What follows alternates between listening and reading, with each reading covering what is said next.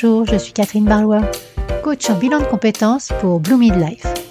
Après des années comme chef de projet dans la recherche clinique, je suis devenue coach et je vous accompagne pour trouver votre voie professionnelle dès maintenant.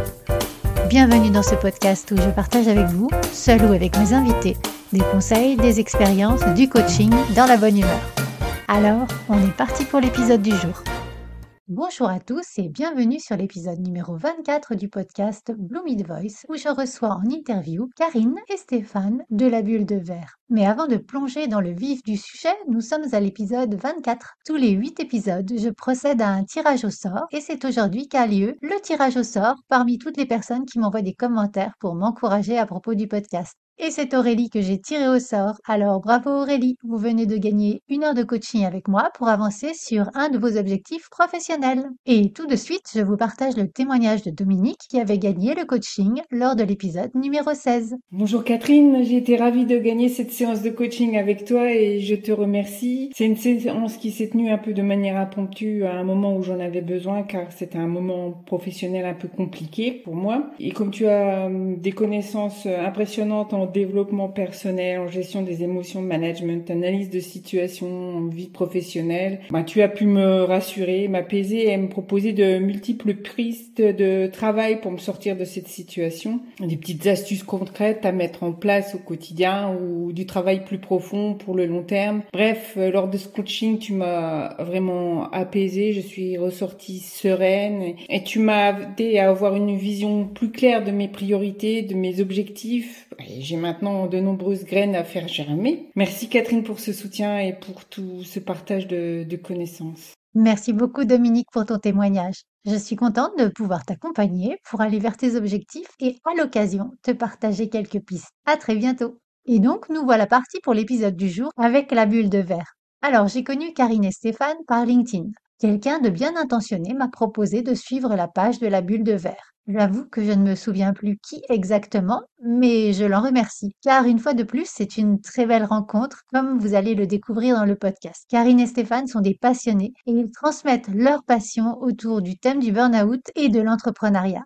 Alors, je n'en dis pas plus et je vous souhaite une bonne écoute. Et nous voilà partis. Bonjour Karine, bonjour Stéphane. Bonjour. Bienvenue sur ce podcast. Merci d'être là. Merci d'être là pour partager bah, déjà ce qu'on ce qu'on s'est dit également en off. Donc euh, c'est avec grand plaisir que je vous accueille. Je vais vous laisser vous présenter et présenter ce que vous faites. Eh ben, merci de nous, nous recevoir. Ça nous fait euh, plaisir de, pouvoir échanger de nouveau sur, sur un sujet qui nous, qui, nous occupe beaucoup. Moi, je m'appelle Stéphane, j'ai euh, 52 ans, euh, j'ai deux enfants plus deux de notre euh, union, donc ça fait quatre. J'ai exercé pendant euh, 25 ans comme auxiliaire de justice, d'abord comme avoué à la cour, puis comme avocat. Et euh, voilà, j'ai fait un burn-out en, en 2020 qui m'a fait euh, raccrocher la robe pour me lancer dans une nouvelle aventure avec ma compagne Karine. Et donc, euh, eh bien, moi, je m'appelle Karine, j'ai 51 ans. Stéphane l'a dit, euh, nous avons quatre enfants à nous deux. Et j'ai été infirmière en psychiatrie. Aujourd'hui, on dit en santé mentale, mais c'est la même chose. Pendant de nombreuses années, dans plusieurs services. Et j'ai également fait un burn-out euh, quelques mois après, euh, après Stéphane, enfin, du moins après le, le, début de celui de Stéphane. Donc, nous avons traversé euh, ensemble cette épreuve, mais j'aime pas trop le mot épreuve parce que, parce que finalement, c'est, quelque chose de positif qui en est ressorti. Donc, donc oui, peut-être cette épreuve, mais avec une jolie, un joli aboutissement. Très bien. Moi, je vous ai invité sur ce podcast avec une idée première de sensibiliser autour du burn-out, mais on, va également voir euh, votre processus de- d'entrepreneur et puis tout, tout l'accompagnement que vous mettez en place. Déjà, là, d'où vous est venue cette idée d'entreprise? Quand on avance dans son burn-out, euh, à un moment donné vient la question de ben, qu'est-ce que je fais maintenant? Euh, est-ce que je peux retourner exercer mon métier? Oui, non. Est-ce que je peux l'exercer d'autres manières, autre part, dans d'autres structures? Et quand la réponse est non, je ne peux pas y retourner, quelles que soient les modalités envisageables ou le lieu d'exercice. C'est qu'est-ce que je vais faire? Et Karine et moi, mais elle, le confirmera, je pense, avions besoin tous les deux de remettre euh, et du sens et de l'humain. On avait tous les deux un métier de rapport à l'autre, moi en tant qu'avocat, elle en tant qu'infirmière. Et il est absolument primordial pour nous de remettre le sens de l'humain que nous avions perdu dans nos, dans nos activités respectives et qui nous avait conduit, entre autres, à nos, à nos burn-out respectifs. Voilà, d'où l'idée de créer un lieu où on pourrait euh, recevoir euh, des gens dans ce, qui vivent cette épreuve difficile, les accompagner, leur faire partager notre euh, expérience et notre, entre guillemets, expertise. Voilà, je pense que l'idée a germé comme ça. Oui, puis il était évident que nous, nous avions fait pendant de nombreuses années un métier d'aide et d'accompagnement, alors sous des angles très différents, mais, mais quand même avec ce point commun. Et, et cet élément-là était toujours présent chez nous on voulait à tout prix continuer à aider et accompagner les autres. Donc euh, il fallait qu'on trouve euh, comment pouvoir continuer à faire ça, mais avec les valeurs qui étaient les nôtres. Oui, je comprends tout à fait. De, façon plus terre à terre, vous étiez déjà en Normandie ou alors vous étiez euh, dans une autre région? Alors, nous n'étions pas du tout en Normandie. Enfin, on n'était pas très loin, on était à deux heures, mais on était dans le 78, à la limite de l'heure, déjà à la campagne.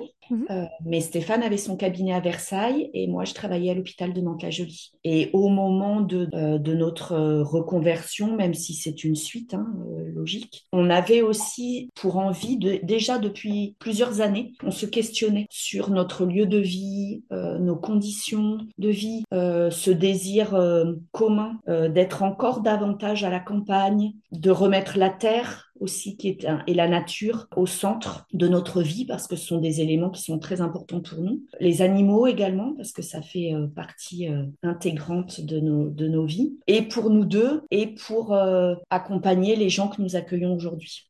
D'accord. Et par rapport aux, personnes que vous accueillez, est-ce que vous pourriez m'en dire plus par rapport au type d'accompagnement que vous proposez et pour quel type de public également?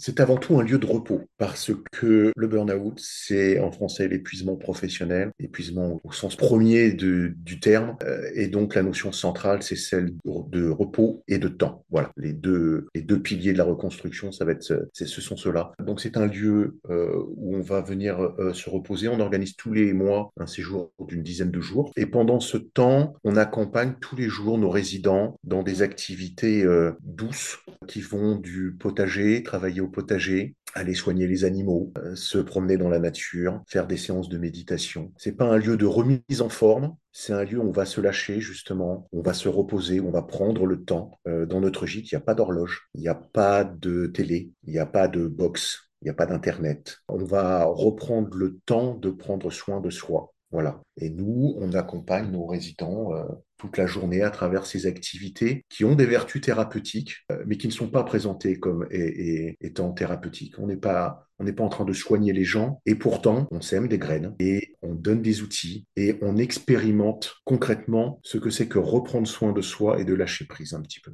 reconnaître ses besoins, parce que souvent dans le burn-out, le corps a été totalement mis de côté. Donc reconnaître qu'on a faim, nos besoins primaires, donc c'est-à-dire manger euh, quand on a faim, dormir quand on est fatigué, se couvrir si on a froid, exprimer nos émotions, joyeuses ou tristes, mais s'autoriser à le faire, euh, qu'elles soient accueillies sans jugement, euh, dans la bienveillance, avoir le temps de vivre tout ça. Euh, nous, on est deux en permanence pour trois résidents. Ça a été voulu. Aucune structure ne propose ça en France. Deux pour trois, c'est exceptionnel parce qu'on voulait pouvoir proposer des séjours à la carte. Alors, quand je dis à la carte, c'est que on fait vraiment en fonction de chacun de nos résidents. Euh, si l'un n'est pas matinal et a besoin de dormir le matin, on respecte ça. On lui demandera pas d'être debout à 8 heures. S'il nous dit, moi, je peux être prêt à 11 heures, et eh ben, on fera avec ça. Et on organisera d'autres choses avec les deux autres résidents à ce moment-là, s'ils sont plus matinaux. En début d'après-midi, pareil, il y a souvent besoin d'un moment de repos qui est respecté. Euh, on se retrouve après à des heures qui conviennent à tous. Pareil pour les ateliers, on en propose. Euh, alors, la méditation et la, la, la balade en pleine nature sont un peu systématiques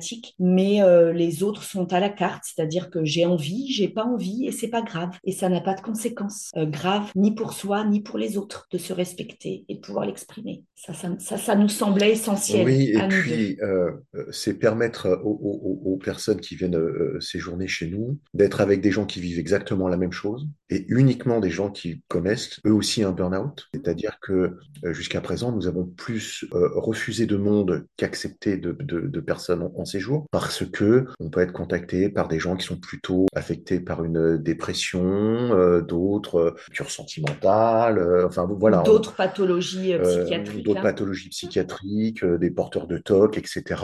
C'est pas c'est pas notre lieu qui, qui, peut venir en aide à ces personnes-là et toutes celles qui viennent ont en commun de vivre un burn-out. Et au-delà de ça, d'être entouré par deux personnes qui ont vécu un burn-out. Et du coup, ça permet de rompre justement les phénomènes de solitude, d'isolement, même quand on est entouré de proches, de personnes aimantes, etc. Le, burn-out provoque de l'isolement. Et là, ça permet de rompre un petit peu cette spirale-là. Et puis, ça permet aussi d'avoir un groupe de parole permanent qui dit pas son nom. Je veux dire par là qu'on aborde en permanence des sujets. Alors, on a des résidents qui sont plutôt des taiseux, mais qui écoutent et qui se nourrissent de tout ce qui se dit autour d'eux. Euh, on en a d'autres qui ont besoin de verbaliser énormément, de poser plein de questions, générales ou très concrètes. Et du coup, le fait qu'ils puissent échanger et entre eux et avec nous permet de libérer plein de choses et de faire avancer, oui, de, faire, de les faire avancer à, leur rythme, mais de manière assez, assez efficace et concrète sur le chemin de leur propre reconstruction. Parce que finalement, on se rend compte qu'il y a des choses qu'on peut dire à ses proches, il y en a d'autres qu'on peut dire à ses soignants, et puis il y en a d'autres euh, qu'on réserve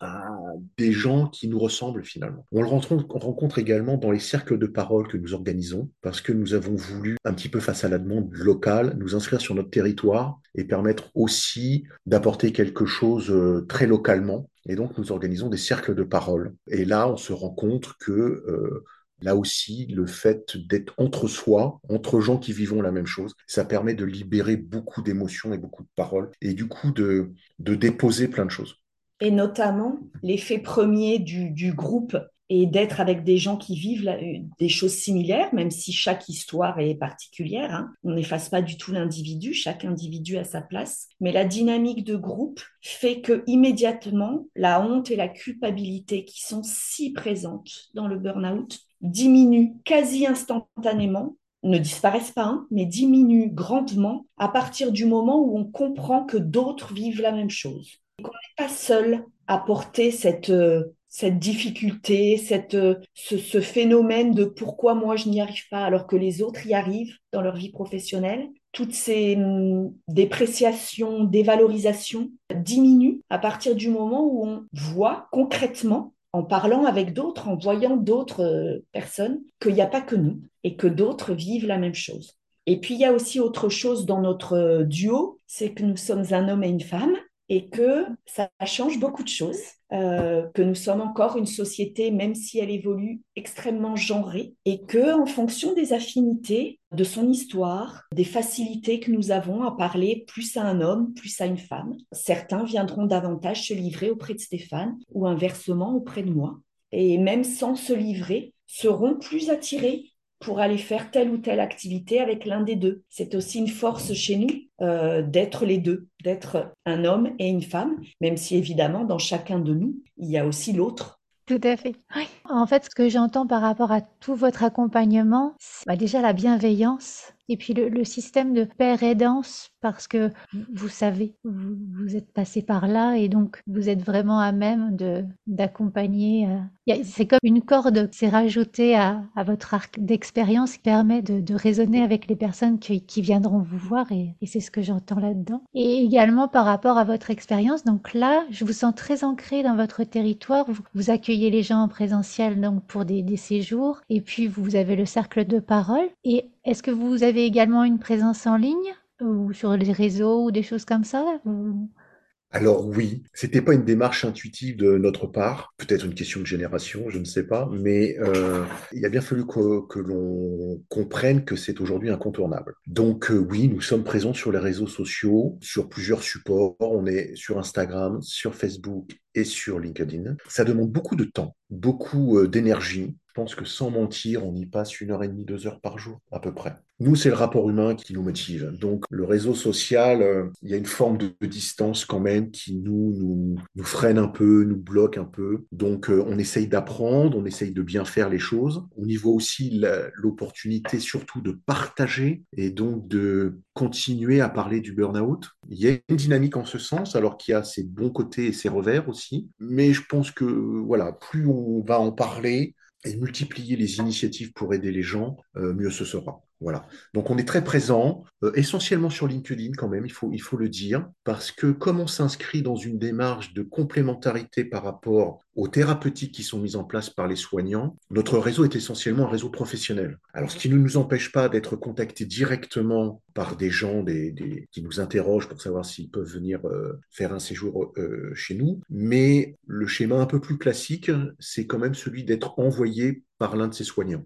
que ce soit par le médecin généraliste, le médecin du travail, un psychologue, un psychiatre, même un coach. Le chemin classique pour venir euh, euh, euh, chez nous, c'est quand même celui-ci. Et ça explique que sur les réseaux sociaux, on est surtout présent sur euh, euh, LinkedIn et donc sur un réseau de professionnels euh, plutôt que sur, sur Facebook ou Instagram. Instagram, je suis nul, j'y arrive pas, je sais pas faire sur Instagram. Donc, j'ai essayé. mes enfants me disent, mais si, papa, faut que tu te filmes, faut que tu dises des trucs et tout. Quand j'aurais vraiment rien d'autre à faire, ce qui n'est pas le cas, J'imaginerais peut-être une série de petites vidéos, etc. Mais pour l'instant, je ne sais pas faire. Donc euh, voilà. Et, puis, il y a autre chose aussi, c'est que notre lieu n'est pas médicalisé. C'est un tiers lieu. Alors attention parce que ça veut tout et rien dire, mais, euh, c'est un lieu complémentaire et donc qui existe peu sur notre territoire. Et pour se faire connaître, parce que nous avons besoin d'expliquer notre travail qui est quand même mené et par une professionnelle de la santé mentale et parce que vous avez dit tout à l'heure, Stéphane qui agit en tant que père aidant, on a besoin pour les professionnels d'expliquer comment on procède, euh, nos compétences, nos connaissances, pour que d'abord ils, sachent qu'on existe et qu'ils peuvent nous faire confiance. Et donc, il faut, on passe beaucoup, beaucoup, beaucoup d'heures à communiquer, à échanger, à faire des entretiens avec les uns et les autres. Euh, pour se créer un réseau. Et ça, c'est long et ça demande beaucoup, beaucoup de temps. Et ça passe par les réseaux sociaux aujourd'hui. Oui, Donc c'est vrai qu'au départ, en fait, euh, être entrepreneur n'était pas votre première euh, fibre, on va dire. Et donc, quand vous vous êtes lancé, est-ce que vous avez suivi des, des, formations avant de vous lancer? Alors non, on n'a pas suivi de formation pour se lancer. On a, enfin, moi, j'ai fait un bilan de compétences, des choses comme ça, oui, pour nous aiguiller, pour nous aider euh, à, confirmer ou pas euh, le chemin que nous souhaitions prendre. On s'est fait accompagner euh, dans les soins, dans notre burn-out respectif, par des psychologues, des médecins généralistes, alors très différents hein, euh, pour l'un et pour l'autre, avec des expériences tous les deux très différentes. Euh, Stéphane a, eu la chance de rencontrer un médecin généraliste euh, qui était très au clair avec le burn-out, qui connaissait parfaitement bien parce qu'il en avait fait un lui-même, un jeune médecin qui a su vraiment trouver les mots, l'accompagner. donc ça, ça a été très chouette. Moi, j'avais une médecin généraliste, non pas qui ne Enfin, elle comprenait, mais, euh, mais je pense que j'étais un miroir dans le milieu médical, euh, dans ce milieu qui va si mal, mm. et que c'était difficile pour elle que je puisse dire que je ne voulais pas y retourner un jour. Donc, euh, j'ai été arrêtée très peu de temps, elle m'a poussée à reprendre vite. Enfin, voilà, les conditions étaient très différentes. Et en termes de psychologue, c'est pareil, on a eu des expériences très différentes. Stéphane a pris une psychologue vraiment du réseau Souffrance et Travail. moi, pas du tout. Et on, s'est fait beaucoup accompagner et aider dans notre projet euh, par nos psychologues aussi. Alors d'abord sur un plan personnel, mais aussi sur le projet lui-même. Qu'est-ce qu'elle pensait judicieux ou pas? Euh, Je ne sais pas, des exemples concrets, la présence du téléphone, la présence de la télé, euh, leur faire lire des choses qu'on écrivait, nos projets. voilà, se faire accompagner professionnellement. Mais en termes de formation réellement, alors nous, on avait fait des formations, c'est-à-dire moi, pendant ma carrière d'infirmière, j'avais très souvent des formations. Donc j'en ai fait plusieurs qui, qui ont conforté ma position de, de, de, de, bienveillance, d'humanité que je voulais continuer à, à, mettre dans mon accompagnement. Et puis toi, Stéphane, tu as fait des, des formations. Mais moi, j'avais, j'étais avocat en, droit des victimes. Disons que le droit des victimes prenait une place importante dans mon activité. Alors, c'était des victimes euh, d'actes de violence, des victimes d'infractions, des victimes d'erreurs médicales, des victimes euh, d'accidents de la route. Et j'avais, je suivais, comme tous les avocats, tous les ans, on a des obligations de formation. Et moi, je suivais toutes les, toutes les formations en rapport avec, euh, avec le droit des victimes, y compris celui euh, de l'écoute, de, la reformulation, de l'accompagnement, etc. C'est sûr que c'est une base qui, m'a été très utile et qui m'est aujourd'hui euh, peut-être plus utile encore. Mais en termes de projet, ma formation de départ, c'était d'être avocat en droit des affaires. Donc, le fait de lancer la structure, tous les aspects administratifs, juridiques, montage, etc. C'est quelque chose que moi je maîtrisais et pour lequel du coup on n'avait pas on n'avait pas besoin d'être d'être accompagné, mais y compris la comptabilité, parce que c'est ce que tu faisais aussi à ton cabinet, etc. C'était des, des, cordes à mon arc qui m'ont été qui m'ont été très utiles. Et c'est vrai que en dehors de ça, on n'a pas eu d'accompagnement de la chambre de commerce et d'industrie, mmh. Euh, euh, de, de, banques, de courtiers, de choses comme ça. On n'a pas eu, on n'a pas eu besoin de, de, cet accompagnement-là. Pas besoin, mais aussi parce que c'est pas reconnu. On est un lieu, on est un peu pionnier en ce domaine, on n'est que quelques-uns en France à proposer ce type d'accompagnement non médicalisé, c'est-à-dire qui ne s'inscrit pas euh, avec des médecins sur place, avec des infirmiers sur place, même si moi j'en suis une. C'est pas une clinique, on n'est pas une clinique, on n'est pas voilà, on est, euh, on accueille les gens euh, chez eux, c'est leur maison à partir du moment où ils franchissent le seuil de, du gîte. Donc ce sont des données très différentes. Il va y avoir de plus en plus besoin de lieux comme celui-là, euh, pas spécifiquement dans le burn-out, hein, dans tout un tas de pathologies. Euh, un psychiatre euh, parisien nous le disait il y a peu au téléphone, on va avoir besoin de lieux comme le vôtre de plus en plus parce que, parce que les services hospitaliers sont en telle difficulté qu'on n'a plus assez de lits pour proposer des hospitalisations qui soient efficaces en termes d'accompagnement, que notamment pour le burn-out, les gens sont mélangés aux autres euh, pathologies psychiatriques et c'est pas le lieu, c'est très difficile pour elles, elles comprennent pas, enfin voilà. Et donc il va falloir pouvoir offrir comme ça de plus en plus de lieux euh, avec euh, avec des professionnels hein, de, de, la santé, pas avec des gens qui ne connaissent rien, mais pour accompagner ces pathologies qui n'ont finalement peu ou pas grand chose à faire à l'hôpital c'est vrai que du, si on, regarde cette question-là du côté euh, entrepreneurial, c'est vrai que le modèle économique est à inventer. Tout est à faire. Donc, on essuie les plâtres. Voilà. On s'est autofinancé, on a tout autofinancé. On a eu la chance de faire ça, mais il euh, ne faut pas attendre de soutien euh, de, des organismes comme l'ARS ou voilà, vous êtes non médicalisé, bah, débrouillez-vous. allez voir une banque pour dire que vous êtes, vous étiez avocat, que vous plaquez tout pour aller monter un lieu non médicalisé médicalisé pour personnes en burn-out au fin fond de la Normandie. Hein. Bon. Donc, euh, mais c'est vrai que le modèle économique est à, inventer, est à créer. On n'est pas encore certain que le chemin que nous avons emprunté sera le bon. Hein, je veux dire, euh, les contraintes financières, économiques, budgétaires, etc.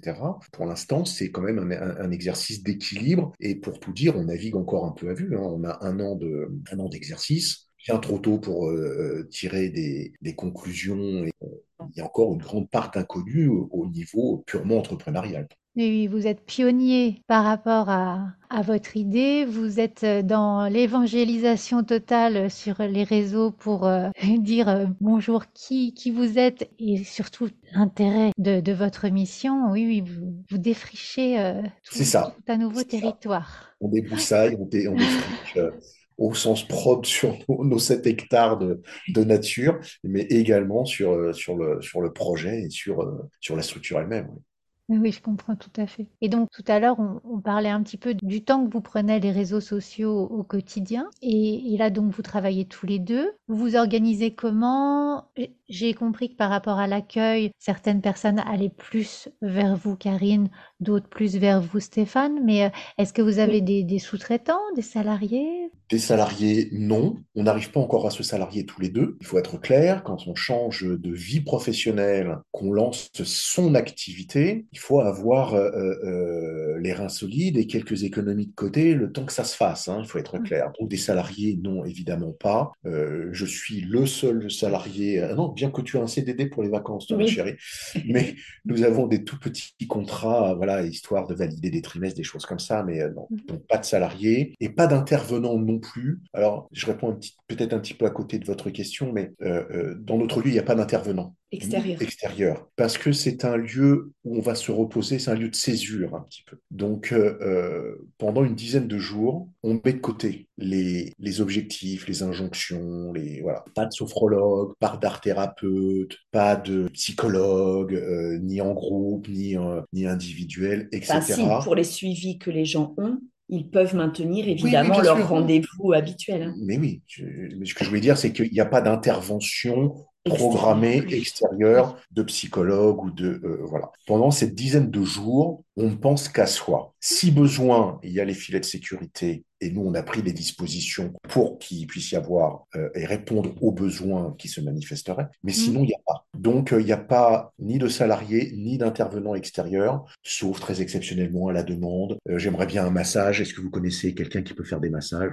Voilà ce genre de choses. Mais sinon. Mais uniquement avec des gens qu'on connaît et dont on connaît le travail. On veut évidemment que ça aille dans le même sens de ce qu'on propose et que ça vienne pas euh, interférer euh, de manière négative le travail sur ces dix jours. Euh, on a eu un séjour où un des messieurs se faisait masser chez lui très fréquemment. Il avait envie de continuer ça, qu'il n'y ait pas d'interruption pendant les dix jours. Bon, ben, on a fait intervenir une dame qu'on connaît, dont on connaît le travail, qui est venue le masser, ce qui a autorisé d'ailleurs quelqu'un d'autre dans le groupe à avoir cette approche sur le corps et à avoir accès également à un massage. Mais voilà, ça c'est de manière très ponctuelle en fonction des demandes des uns et des autres. On dit bah, dans notre entourage, on a ou on n'a pas. De manière plus médicale, comme le disait Stéphane, on a un médecin généraliste dans notre village qui est d'accord pour faire une ordonnance, voir quelqu'un en urgence s'il y a besoin. Et puis, euh, de manière euh, psychologique, on a une psychologue spécialisée dans le burn-out qui est euh, aussi euh, d'accord pour être là un peu en soutien en cas d'urgence, ce qui n'est jamais arrivé, hein, mais euh, une demande, vraiment un moment de panique tellement important qu'on n'arriverait pas à le réguler, ce qui n'est pas le cas, pourrait nécessiter une demande, une, séance un peu au pied levé. Bon, bah, elle, est, elle est là pour ça. D'accord. Mais, c'est vrai que ce que vous expliquez correspond vraiment au nom de votre lieu, c'est-à-dire la bulle de verre. Oui, On met tout ailleurs, en dehors de la bulle, et on se concentre sur soi. Oui. ce qui ne veut pas dire qu'on est coupé du monde, parce que euh, on se rend compte qu'à couper les gens trop longtemps, le retour est difficile. D'ailleurs, la durée du séjour fait partie de ces, des mêmes, du même questionnement. Donc on est une bulle, mais on n'est pas isolé. Euh, c'est-à-dire que pendant le séjour, on a des sorties dans le monde quand même, si j'ose dire. D'accord Ne serait-ce qu'aller faire le marché, euh, régénérer des envies, euh, les couleurs, les odeurs, euh, quelqu'un qui a perdu l'habitude de, de, manger, qui va peut-être renouer avec l'envie de quelque chose, etc. voilà, on sort quand même un petit peu quand on va faire nos randonnées. Quelques-unes peuvent partir directement depuis chez nous, mais, mais d'autres euh, euh, nécessitent qu'on prenne la voiture ensemble. Donc, euh, et qu'on croise d'autres personnes. C'est une bulle, mais on n'est pas cloisonné non plus. On veut qu'il y ait un lien qui reste avec la vie, avec la vie quotidienne. Quoi. Nos mmh. résidents peuvent recevoir de la visite. On peut être amené, euh, il y a une, vie associative euh, très active euh, autour de chez nous. Donc, on peut être amené à aller à un concert. On le propose. Ceux qui veulent viennent, ceux qui veulent pas ne viennent pas. Enfin, voilà. On essaye de maintenir ce lien avec l'extérieur parce que, comme le disait Stéphane, quand on rentre à la maison, il va falloir reprendre toutes nos activités plus ou moins rapidement, mais le but c'est pas de les isoler et qu'après ils soient en incapacité totale de se reconnecter. Oui, c'est un peu comme si un peu comme si vous permettiez aux personnes de reprendre euh, lien avec eux et lien avec le monde. Oui. Et vraiment reconnecter à, à leur essentiel. Oui. Souvent, on utilise le terme de lieu tremplin. Parce que là aussi, dans le fait d'être euh, un petit peu sur quelque chose de nouveau, bah, on cherche la bonne étiquette. Hein. Les gens à l'extérieur ont besoin de, ont besoin de cases quand même. Mm. Et euh, bah, nous, on, est souvent bien embêtés parce que euh, lieu d'accueil, maison de repos, lieu tiers, bon. Et souvent, on revient un petit peu quand même à cette idée de tremplin aussi, de sas, de... Bon, voilà, il y a un petit peu cette idée-là. C'est en construction. C'est c'est ça.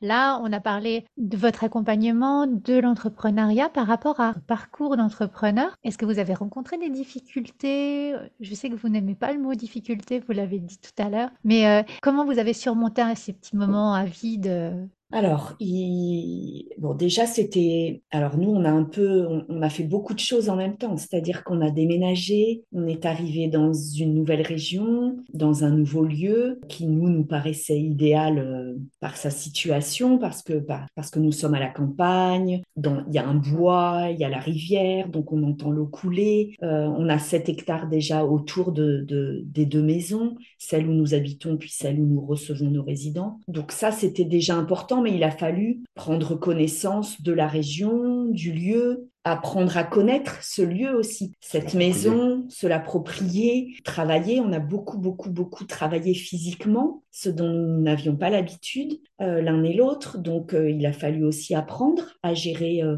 nos corps, nos douleurs, nos tendinites, les fractures de fatigue, les voilà, tout ça, mine de rien, il faut en parler parce que c'est des choses qui sont peu évoquées. On a beaucoup débroussaillé, fait des clôtures, euh, aménagé entièrement ce gîte qui n'était pas aménagé, construit une terrasse, des murs en pierre. Enfin, voilà. Donc, physiquement, nos corps créaient totalement le potager, planté des arbres fruitiers. Donc, tout ça, tous les deux. Donc, nos corps ont été mis et sont encore mis aujourd'hui à rude épreuve. Donc, euh, donc, il faut apprendre aussi à s'écouter, qui n'est pas très loin du burn-out. Euh, et ce, qu'on essaye d'apprendre à nos résidents, être toujours en capacité de se l'appliquer. Aussi pour nous, euh, ce qui est souvent plus difficile. On est souvent très bienveillant pour les autres. Mm. Et puis pour nous-mêmes, euh, on a encore ce travail euh, long à, qu'on a, sur lequel on a déjà bien travaillé, mais, mais on doit toujours régulièrement se rappeler qu'il est bon aussi de s'écouter un peu soi. Ça aussi, c'est une force d'être à deux, parce que quand moi, par exemple, je ne suis pas en capacité de, d'écouter les douleurs que j'ai à tel endroit du corps et que je continue à travailler un peu trop fort, et eh ben heureusement, Stéphane me rappelle gentiment qu'il serait bon que j'aille me reposer et inversement. Donc ça, c'est aussi une force de notre, de notre duo. Après, les difficultés, c'est celles euh, qui sont liées euh, euh, à ce qu'on disait tout à l'heure, créer une activité, une activité qui n'a pas de modèle. Avec beaucoup d'inconnus. Et donc, c'est au-delà des difficultés purement pratiques, il y a les difficultés mentales qui vont avec. Est-ce qu'on a pris le bon chemin? Est-ce qu'on ne se trompe pas? Est-ce qu'on ne devrait pas faire autrement euh, quand, quand, on est euh, au, au, début d'activité, qu'on remplit pas forcément tous ses séjours et qu'on a contacté avec des gens qui sont absolument pas en burn-out, mais qui seraient prêts à réserver une place?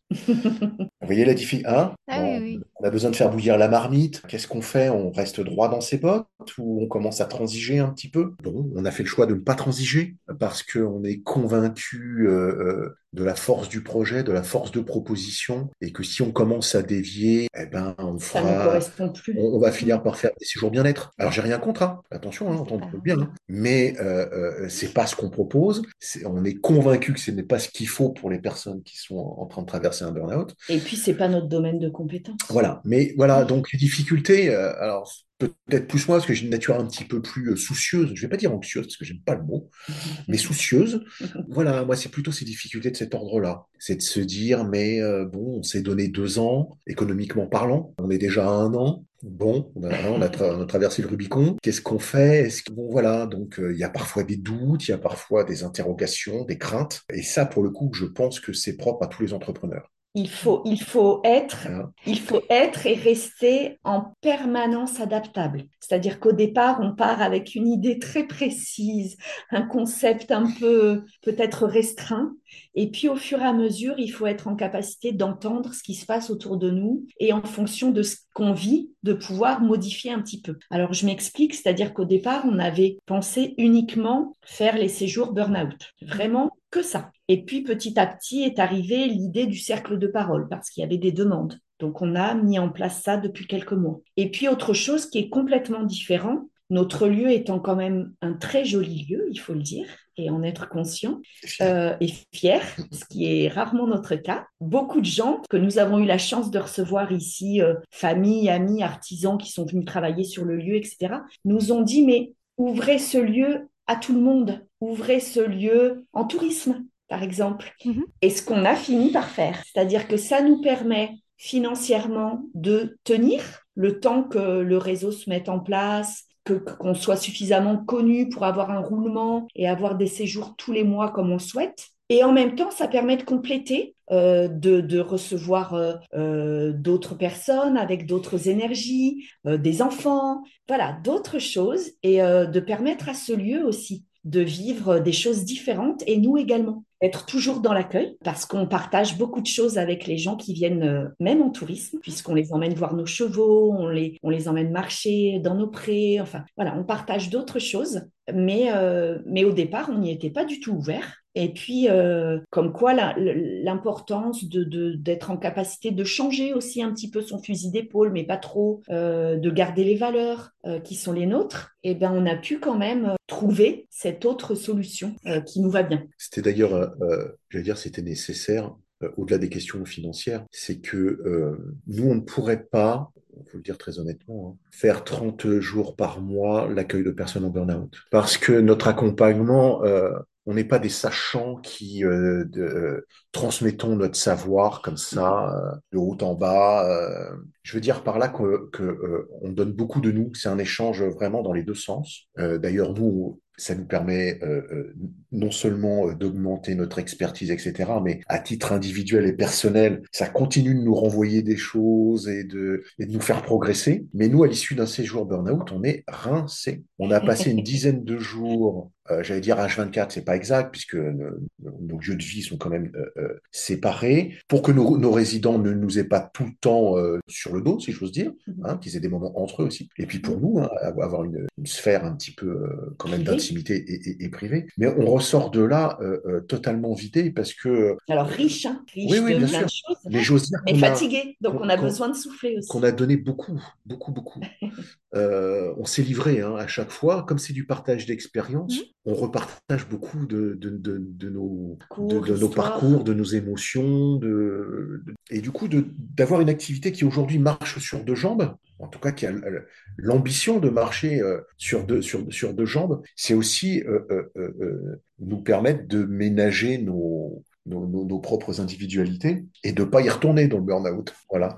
Donc c'était important, c'était pas prévu. Euh, J'allais même dire que c'était même plutôt ah non du tourisme non. On va faire un truc bien. Hein. Bon voilà.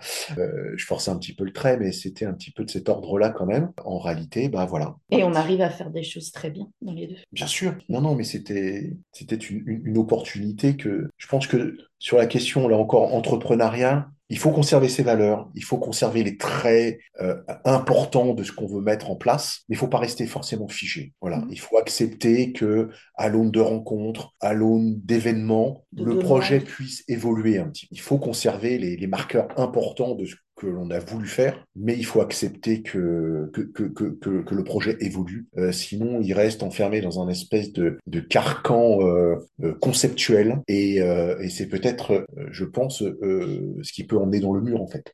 Oui, oui. C'est vrai qu'habituellement, en fait, j'ai une, question pour euh, les entrepreneurs que, que j'interviewe, qui est est-ce que vous avez besoin de, travailler en salariat à côté? Et, et, là, vous venez de le dire par rapport à, à la portée financière, le côté euh, vous, vous êtes ouvert au tourisme apporte cette cette partie-là, mais, mais je l'entends également par rapport à votre expérience du burn-out. Vous avez réussi à préserver votre énergie également, à, à créer ce, cet équilibre propre qui vous permet d'être accompagnant, aidant par rapport à ces personnes en burn-out et également de retrouver l'énergie par rapport aux personnes qui viennent en, en touriste. Oui, c'est ça. C'est un équilibre à travailler euh, au quotidien parce que la, la, nature revient au galop quand même. Hein. Tous les burn-out sont différents, mais nos natures profondes, la manière dont on s'est construit, c'est quand même des fondations qu'il est difficile de, reprendre totalement, de modifier totalement. Les traits de caractère personnel qui font que l'on a été exposé à un burn-out. Parce que le burn-out, c'est toujours la rencontre euh, euh de difficultés d'ordre professionnel, hein, organisationnel, de personnes, de, bon, peu importe, mais, il y a aussi des traits de caractère perso qui font que euh, moi, je suis touché par le burn-out et mon associé qui travaille au même endroit, dans les mêmes conditions, le fait pas. Bon. Et donc, traits de caractère-là, ils ont quand même tendance à remonter à la surface régulièrement. Et donc, trouver cet équilibre, euh, c'est quand même un travail de tous les jours. Personnellement, mais je pense pas m'avancer en, en, en, en t'incluant dedans, ma chérie, c'est quand même quelque chose qu'on a encore du mal à... Voilà, on a encore des progrès à faire. On, on a des fondations de, de bosseurs de l'extrême on travaille toujours, enfin, on a beaucoup travaillé dans nos vies et on est souvent rattrapé par ça. On travaille encore énormément parce que souvent les gens pensent qu'on fait pas grand chose. Euh, c'est pas vrai. on travaille beaucoup, beaucoup et souvent il faut, il faut se rappeler que il faut aussi s'autoriser ces temps de indispensables pour mieux repartir. Surtout que dans le burn-out, dans le burn-out, hein, vraiment, euh, il y a un taux de récidive qui est quand même très, très important et donc euh, il faut être vigilant. Et oui, ça fait partie des apprentissages du burn-out et puis du chemin post-burn-out de d'être plus à l'écoute. Oui. Ça, fait partie, euh, même, je trouve, des, des, beaux moments où on se dit ah, je ressens une alerte et je voilà. Et on est content et fier de pouvoir la reconnaître. Voilà, c'est ça. Alors qu'avant, on aurait continué euh, en attendant le mur. Donc, euh, c'est intéressant par rapport à notre nature humaine également. Et donc là, oui, on a abordé la, partie avec certains moments un petit peu plus avides. Et, et par rapport donc à votre expérience dans l'accompagnement et donc par rapport à, à la bulle de verre, quels ont été les plus beaux moments de cette première année? Quand les travaux ont été finis, que le gîte était prêt, meublé, euh, euh, magnifique à nos yeux évidemment, euh, que s'est dit ça y est, on ouvre. Donc ça, c'était, je pense, un grand moment, les premiers contacts, la toute première réservation de séjour. Et puis, je dirais aujourd'hui, chaque nouveau séjour qui, s'organise est pour nous un, grand moment. Les retours, les retours des gens qui sont venus chez nous. Les fins de séjour, en fait, hein, dans les jours qui suivent on a, euh, on a le sentiment du devoir accompli. Enfin, voilà, je. D'avoir servi à quelque chose. On est utile, en fait. Hein. Donc, euh, euh, on voulait l'être. Des fois, on se dit, est-ce que vraiment? Et à la fin d'un cercle de parole, à la fin d'un séjour, on se dit, bah oui, oui, oui, oui, on est, on est on Sait que notre place est là. Et ça nous conforte à chaque fois. Et c'est peut-être ce qu'il y a de plus positif, en fait. J'aime beaucoup euh, ce que vous dites par rapport au sentiment d'être utile. C'est un peu comme si euh, il y avait une, constante par rapport euh, aux différentes personnes que j'interviewe et qui sont dans l'accompagnement. Et c'est mm. ce sentiment voilà d'être utile qui nourrit également, qui redonne de l'énergie. Euh, oui, oui, oui, totalement. Euh, on arrive progressivement à la fin de cette interview. Vous avez dit par rapport à, au fait d'être entrepreneur, de garder une certaine flexibilité par rapport aux grands objectifs qu'on s'était fixés. Euh, Est-ce que vous auriez d'autres conseils à donner à une personne qui veut se lancer dans l'entrepreneuriat? Je pense qu'il faut, euh, peut-être que le plus difficile finalement dans le fait de créer une activité, c'est d'assumer ses rêves, ses envies, ses objectifs, et d'arriver à les concilier avec une approche euh, euh préparatoire importante. Et euh, je sais pas si je suis très clair. En fait, il, faut savoir vivre, vouloir vivre ses rêves, mais en même temps, il faut le préparer son projet. Euh, quand on a réfléchi euh, de notre côté, on, on, j'avais dit à Karine, mais il faut vivre nos rêves. Oui, mais c'est bien, il faut. faut pas y renoncer, mais il faut quand même les préparer un minimum. Parce que monter des, des, des projets comme ça, souvent, c'est y mettre euh, toute l'énergie qui nous reste, c'est peut-être y mettre toutes les économies qu'on a pu euh, euh, mettre de côté le temps d'une autre vie. les enjeux sont importants, quoi. Les enjeux sont vraiment importants. Donc oui, il faut, il faut, il faut pas hésiter à se lancer, mais en même temps, il faut préparer quand même. Je pense mmh. que c'est les deux les deux plateaux d'une balance qu'il faut, qu'il faut veiller à équilibrer. Parce qu'avoir des rêves, c'est fabuleux et c'est ce qui nous permet de, de, de, continuer à avancer. Mais, mais il faut qu'ils soient réalisables euh, dans le concret. Il faut que ce soit réalisable euh, pour nous et qu'on puisse à un moment quand même euh, en vivre. Je sais que c'est très terre à terre, mais on en est tous là.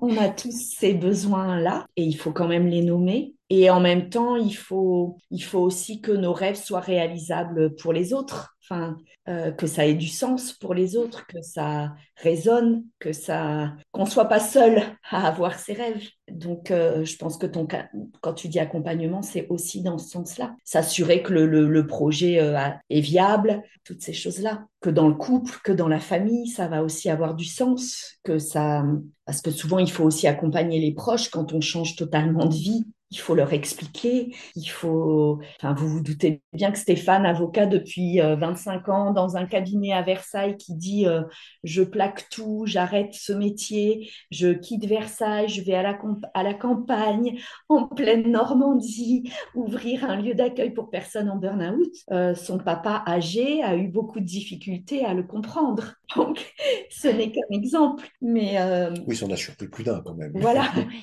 Donc, euh, il, faut, il faut pouvoir mettre les mots, expliquer, prendre du temps, encore une fois, et dans le burn-out et dans l'entrepreneuriat, euh, prendre le temps, prendre le temps d'expliquer. je trouve que c'est un bon conseil, prendre le temps. Voilà, mm. de voir, de voir, de voir, et rester les yeux et les oreilles grandes ouvertes.